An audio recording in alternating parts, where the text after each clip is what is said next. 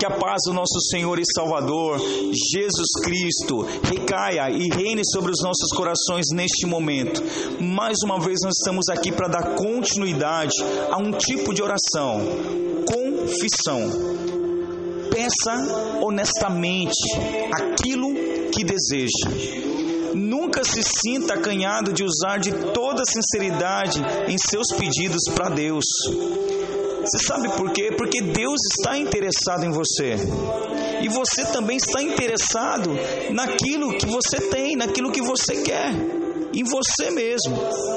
Não pedir a Deus a seu favor é dar a impressão de que você não está interessado em si mesmo.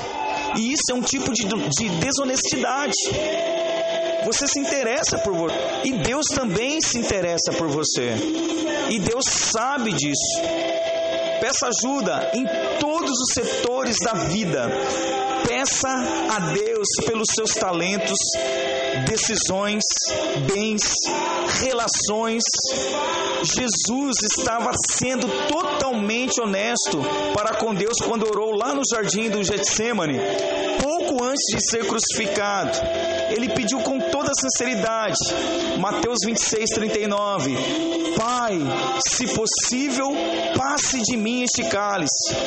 Jesus tinha aparentemente alguns desejos pessoais profundos quando teve de enfrentar a cruz: o desejo humano de viver, de evitar a rejeição, de livrar-se da dor da crucificação, mas a sua atitude amadurecida, como tem que ser a nossa também, de súplica foi: Mateus 26, 39: Não seja como eu quero, e sim como tu queres.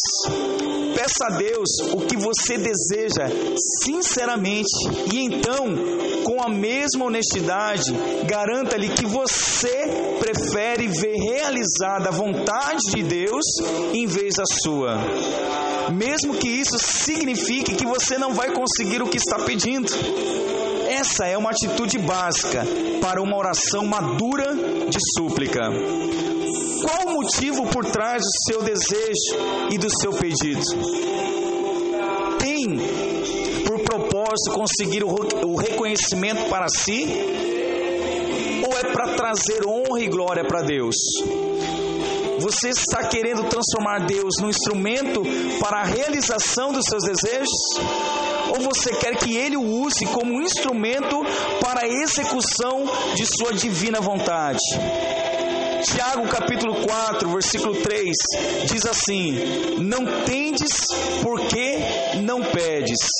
Mas no versículo seguinte ele acrescenta: Pedis e não recebeis, porque pedis mal, para esbanjares em vossos prazeres. Na súplica sincera e amadurecida, deve haver também o desejo profundo de que Deus receba toda a glória. 1 Coríntios capítulo 10, versículo 31. Quer façais outra coisa qualquer, fazei tudo para a glória de Deus honestidade, entregue a Deus todas as suas necessidades e seus desejos. Mas em todas as petições, sua atitude deve ser: desejo que a tua vontade seja feita, Senhor, e não a minha. Que a glória seja a ti e não a mim. Só assim você conhecerá a satisfação de ter feito adequadamente suas súplicas a Deus. E há também aquelas ocasiões em que você tenta ter uma razão certa para pedir, mas não consegue nem sequer determinar que razão é essa. Você deve, você então deve se perguntar: será que essa oração é egoísta? Você sabe o que você tem que esperar? Deixa Deus responder, deixa que Deus decida. Deus continua sendo Deus e em sua imensa sabedoria Ele ainda é capaz de dar-lhe aquilo que é melhor para você. Mesmo quando você pede incessantemente alguma coisa errada, Deus sempre dará o melhor para os seus filhos e para as suas filhas. Que Deus abençoe a sua vida, Que a paz seja com todos, em nome de Jesus. Deus abençoe.